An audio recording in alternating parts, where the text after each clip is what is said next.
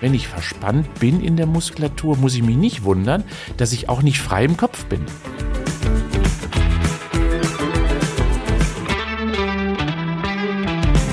Fit und gesund.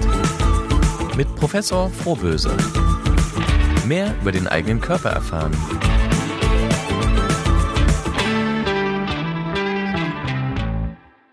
Hallo und herzlich willkommen zu unserer neuen Folge Fit und Gesund mit Professor Frohböse. Ingo, vielleicht haben die einen oder anderen die erste Folge nicht gehört, deswegen würde ich das schön finden, wenn du dich nochmal vorstellst. Also mein Name ist Ingo Frohböse und ich bin seit vielen Jahren, fast Jahrzehnten, Lehrstuhlbeauftragter für Prävention und Rehabilitation an der Deutschen Sporthochschule in Köln. Also dreht sich alles darum, wie wirkt körperliche Aktivität, Bewegung und Sport im Sinne der Gesundheit und im Sinne der Lebensqualität. Gut, das war kurz und knapp. Wunderbar, dann können wir ja gleich loslegen. Ja, man muss ja nicht alles erzählen.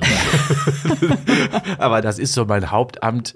Und du weißt ja, natürlich ist, und das muss man dir auch sagen, es ist wirklich wichtig, dass Wissenschaft und Forschung sich mit diesem Thema Bewegung einfach beschäftigt. Denn es ist ja ein gesellschaftliches Phänomen, dass wir uns immer weniger bewegen. Und genau deswegen habe ich gesagt, okay, das Präventionsthema ist deins. Denn Bewegung ist ja wie ein Medikament es hat keinen Beipackzettel, es ist wunderbar und das heißt ja, da ein bisschen mehr Aufmerksamkeit in unsere Gesellschaft hineinzutragen, das ist so meine Begeisterung, die ich dafür habe. Ja, finde ich gut. Ich bin übrigens Anja Mattis, Redakteurin von der Hör zu. Es ist Montagmorgen. Mhm. Und du kommst mir sehr gut gelaunt vor. Ja, das bin ich ja meistens. Das ist so, äh, Weil du schon was getan hast für ja, deine Fitness? Ja, also es ist ja so, dass ich ja häufig auch schon mal morgens laufe und gerade wenn ich habe heute Abend was zu tun noch, Deswegen war ich heute Morgen schon laufen. Das heißt, ich habe die Natur genossen und tief Sauerstoff eingeatmet und bin so gegen halb sieben aus dem Bett gesprungen. Langsam natürlich und bin dann in meine Sportklamotten rein, habe ein großes Glas Wasser getrunken und bin dann auf die Laufstrecke. Und das hat ungefähr ein Stündchen gedauert und dann war ich frisch unter der Dusche pfeifend und äh, der Tag kann gut beginnen. Geduscht habe ich auch heute Morgen. Mhm. Ich habe aber erst mal das gemacht, was du mir in der ersten ah, Folge super. empfohlen hast. Ich habe nämlich, bevor ich aufgestanden bin, mich ordentlich gereckt und gestreckt. Und das hat mir wirklich gut getan. Ich war ja noch nicht ganz wach. Ich ja. musste noch meine kalte Dusche haben. Und die macht einen ja wirklich wach.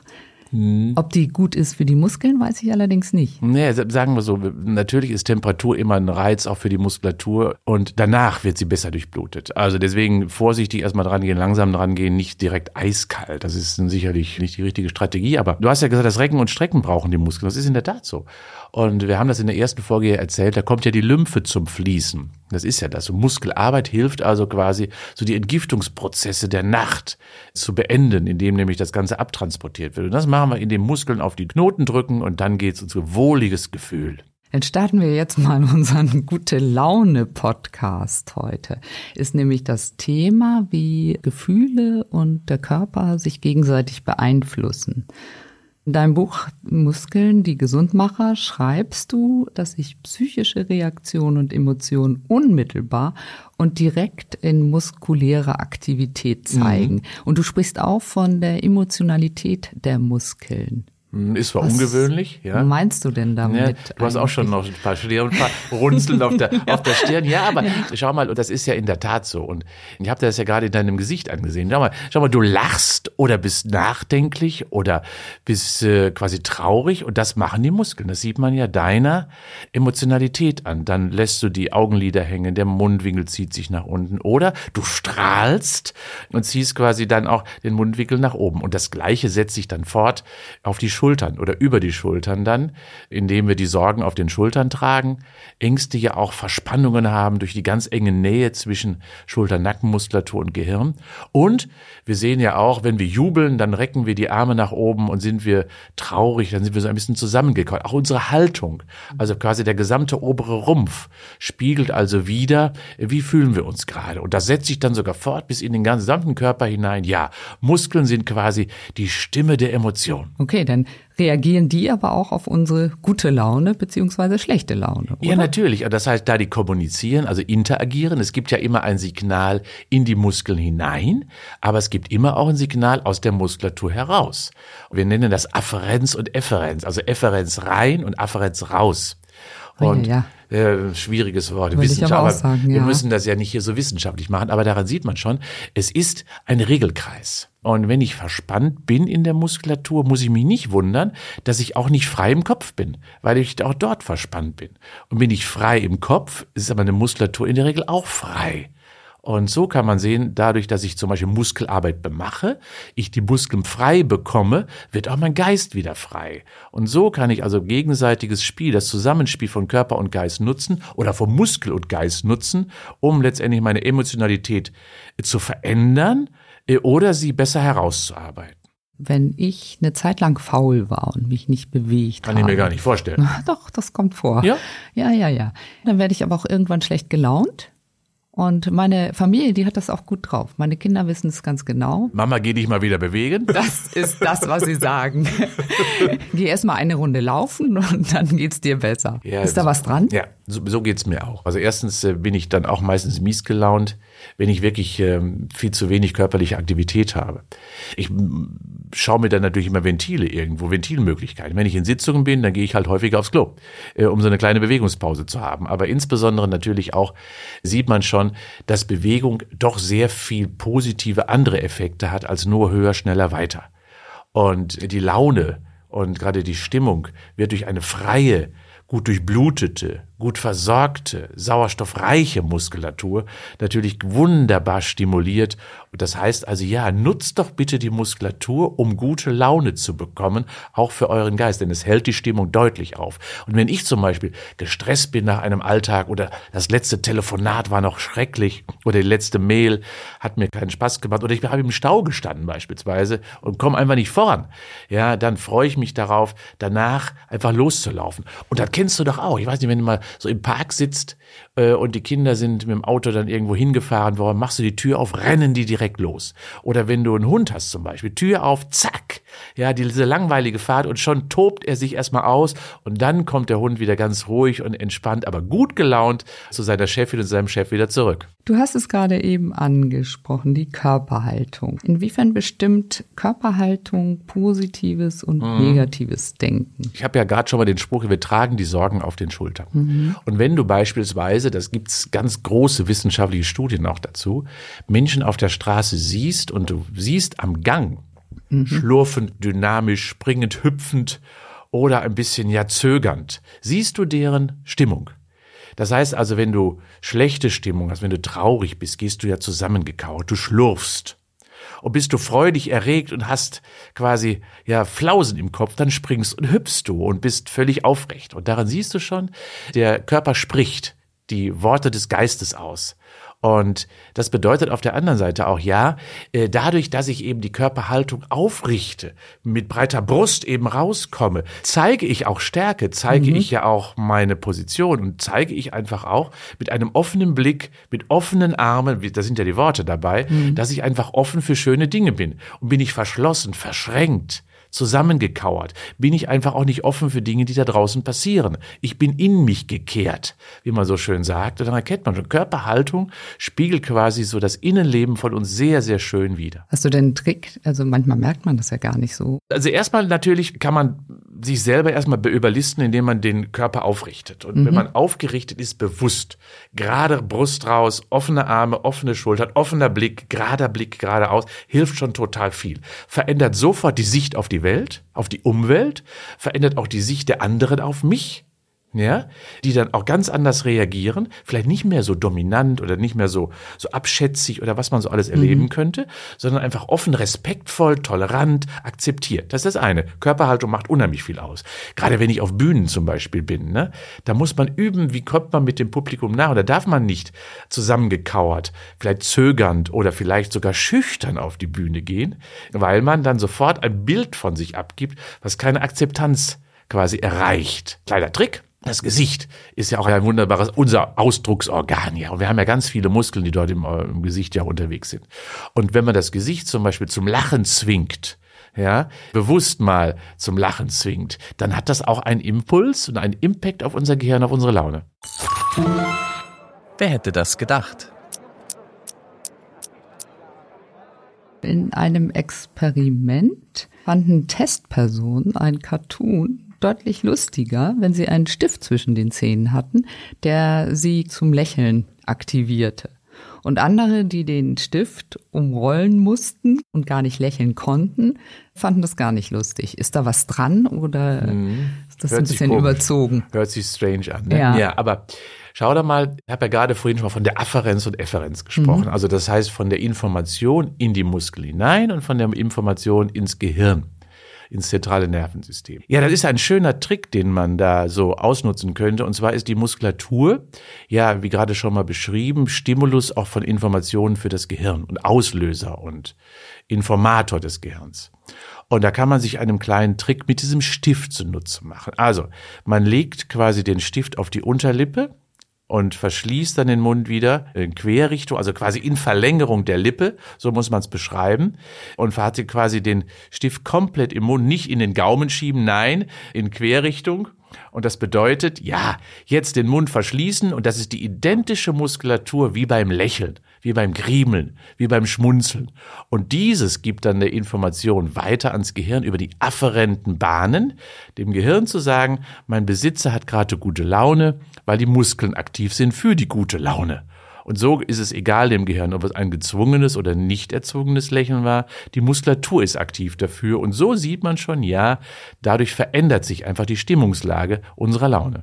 Ist doch grundsätzlich schön zu lächeln, oder? Ja, das, das würde ich mir sowieso von viel mehr Menschen da draußen wünschen, die, dass die nicht unbedingt einen Stift dafür benötigen, Ja. sondern wirklich auch nochmal einem anderen Menschen ein Lächeln zu schenken. So wie du das gerade wunderbar machst. Jetzt fühle ich mich wieder total wohl äh, und angenehm. Das ist sehr schön. Ja, Und aber das da geht jetzt ins Lachen über. Und das sollen wir ja 15 Mal am Tag machen, habe Ja. ich gelesen. Halte ich auch Wie für total viele wichtig. Muskeln werden da denn aktiviert? bis zu 300, wenn man richtig lacht, äh, so richtig aus dem Bauch heraus auch lacht, ja, dann tut ja der Bauch schon weh. Das ist ja Hochleistungssport. Das ist irgendwie Hochleistungssport. Ja. Das heißt also, ja, durch das Lachen und durch richtiges, intensives Lachen, so aus dem Bauch raus, so richtig ganz tief, geht unheimlich viel, weil eben ganz viele Muskeln dabei aktiviert werden. Das heißt also, bis zu 300 können es dann schon mal sein. Und das ist die Hälfte unserer Muskulatur.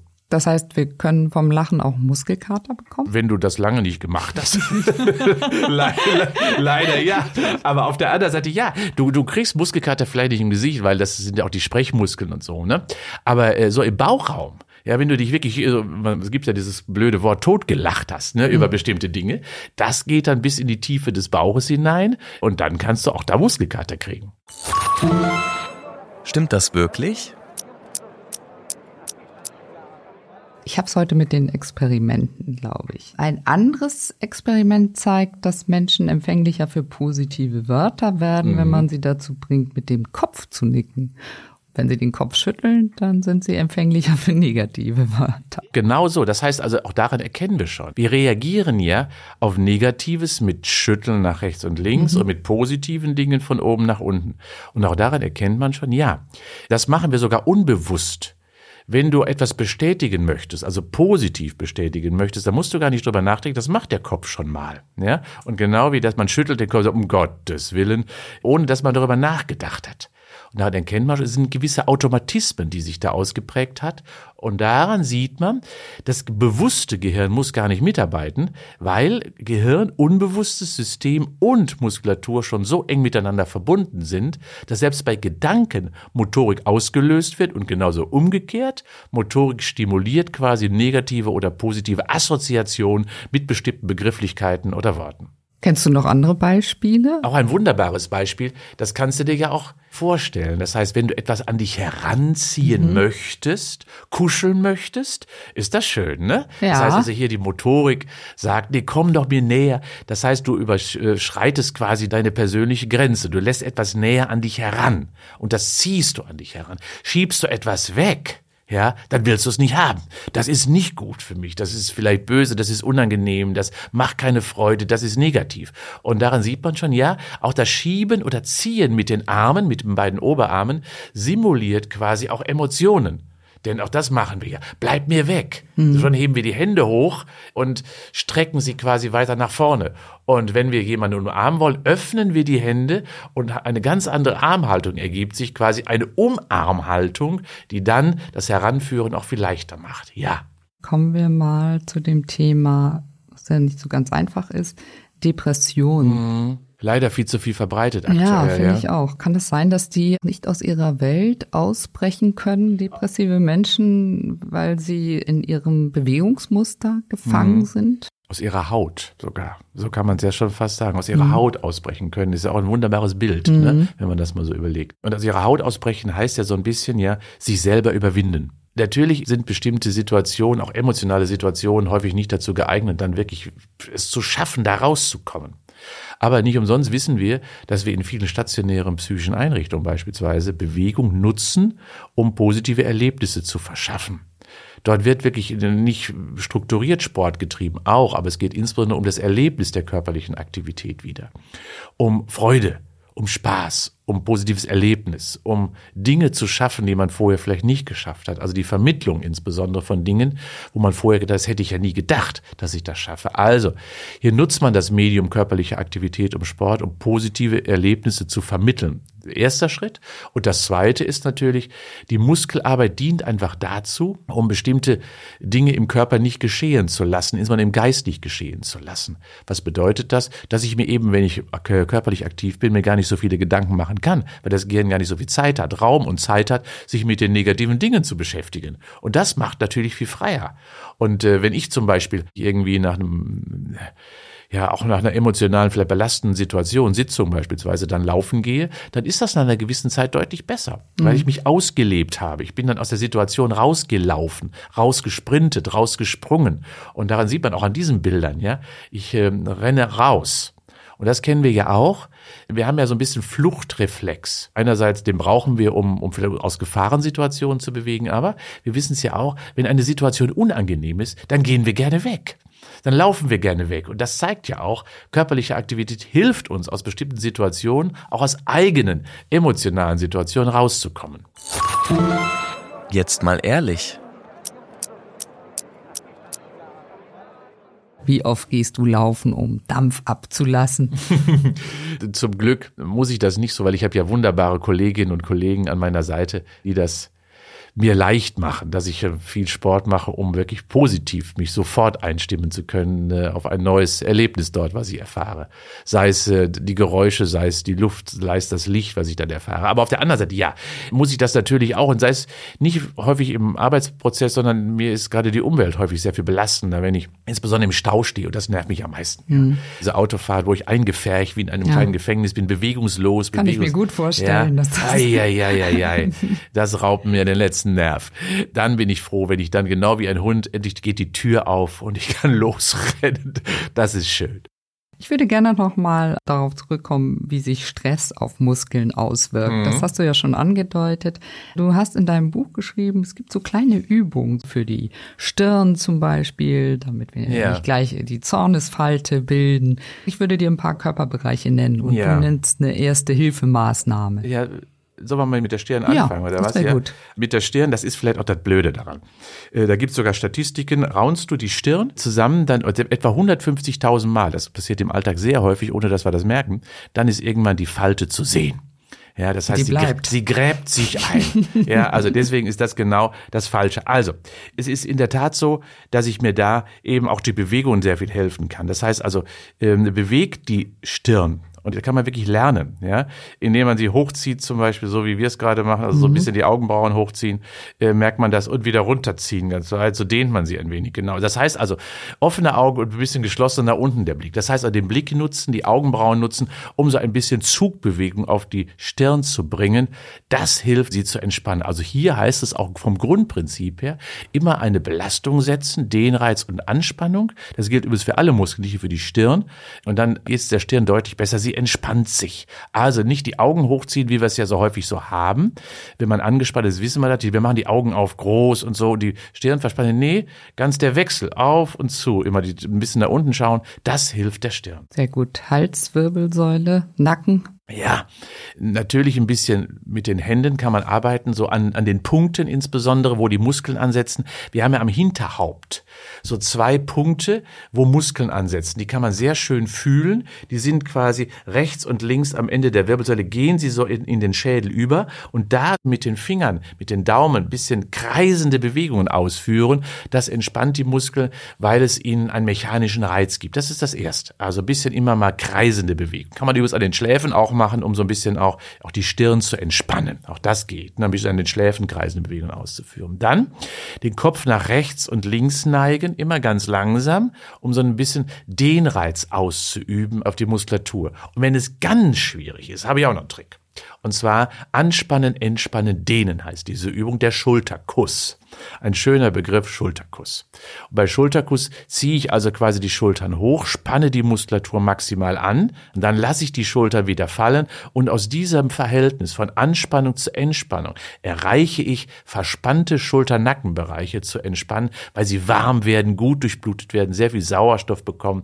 Das ist dann die Schnelllösung für sehr verspannte Situationen. Und was ist eigentlich mit der Liebe? Wir wissen ja jetzt, dass Bewegung zumindest kurzzeitig ja. die Stimmung hebt. Mhm. Also wenn es überhaupt einen Zeitpunkt für Sex gibt, der noch besser ist als jeder andere, ist das dann direkt nach dem Training? Wenn ich das Training nicht übertrieben habe. Wenn ich das Training übertrieben habe, dann geht nichts mehr. Ja? Dann äh, ist äh, wirklich da, glaube ich, zu viel Leistung verbraucht worden. Sex braucht gute Stimmung, Sex braucht gute Laune, Sex braucht Entspannung. Und all das kann ich über Sport erreichen, wenn ich es denn richtig mache. Also ein moderates Läufchen. Ja, mhm. ist sicherlich ein wunderbarer Stimulator dafür, dass ich danach sehr entspannt bin und dann auch wirklich in der Lage bin, so gut vorbereitet zu sein, dass ich danach eben noch nicht erschöpft bin, wenn ich dann eine wunderbare gemeinsame Aktivität möglicherweise noch ausführen möchte. Fängt ja mit dem Küssen an. Ja. Und? Muskeltraining? Ja, klar. Jeder Muskel wird trainiert. Und deswegen küssen sollte man auch trainieren. Mhm. Ja? Äh, und nicht nur auf den Schmatzer, sondern küssen heißt ja was anderes. Ja? ja? Und da muss man auch dann schon mal intensiver ran. Und das finde ich ja gut, weil auch das gilt es zu trainieren. Und wir wissen ja auch, dass Paare, die das einmal am Tag mindestens intensiv machen, auch länger zusammenbleiben. Guter Tipp. Ja, ne? Macht Sport wie zum Beispiel Tanzen empfänglicher für Gefühle, für andere? Macht das einen empathischer? Tänzer sind sowieso empathischer, glaube ich, weil sie es zulassen, weil sie Empathie zulassen. Ich habe da schon mal die Probleme bei anderen sportlichen Aktivitäten, die ja nicht so empathisch sind. Die sind ja roh ja, ähm, weil sie immer nur auf einen Effekt des Trainings ausgerichtet sind, Herz-Kreislauf, Muskulatur, Muskelmasse und sowas. Ja, aber wenn ich empathisch bin, und das stimuliert Musik natürlich, ja, die Verbindung von Musik, von Akustik und Sehen und Rhythmik und fließenden Bewegungen, offenen fließenden Bewegungen ja auch, ne, mhm. die auch sehr viel ausdrucksstark ja sind, wie man so schön immer beschreibt. Ja, die schulen Empathie. Nun könnte man sagen, okay, empathische Menschen tanzen eher, aber ich glaube auch, dass es umgekehrt ist, dass Tanz eben Empathie fördert. Ausdrucksstärke fördert und damit auch letztendlich Persönlichkeit bildet und fördert, weil Muskelarbeit mir dabei hilft, es zu tun. Und diese fließenden, offenen Bewegungen sind einfach wunderbar dazu geeignet, Ausdruck zu lernen. Und Ausdruck wiederum zahlt wieder auf Persönlichkeit ein und das wiederum auf gute Laune. Denn wenn ich zum Beispiel Tänzer, Balletttänzer gehen sie, ja, die gehen ja voller Stolz, die gehen ja voller Inbrunst, kann man ja so sagen. Und da habe ich keine Zweifel, dass die auch wirklich in der Regel das, was sie gerade ausdrücken, über ihre Figur, in der Regel über ihre Haltung auch wirklich auch in dem Moment verspüren. Let's Fitness. Die kleine Übung für zwischendurch. Gibt es denn irgendeine Übung, die so ein bisschen, sag ich mal, ad hoc wirkt, wenn ich Lampenfieber habe oder ängstlich bin oder. Ja, da kann ich dir ganz einfach sagen. Dann äh, gehst du vor die Tür, suchst dir ein schönes Treppenhaus und dann rennst du drei oder viermal hoch und runter. Und ich sage dir, das Lampenfieber ist weg. Warum?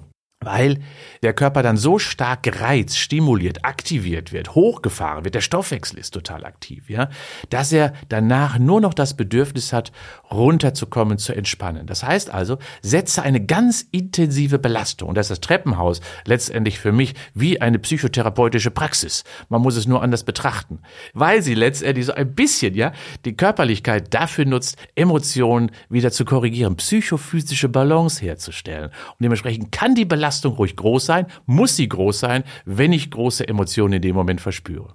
Ja, heutiges Fazit. Der eigene Körper ist durchaus ein Schlüssel zum Glück, oder? Und zum Lächeln im Gesicht. Und zum genau. Lächeln im Gesicht. So enden wir heute. Genau. Danke, dass ihr uns zugehört habt. Beim nächsten Mal sprechen wir über die optimale Ernährung für die Muskulatur. Ich habe jetzt schon Hunger. Ja.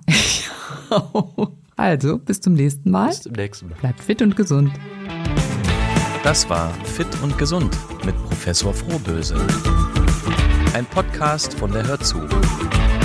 Jeden zweiten Montag eine neue Episode.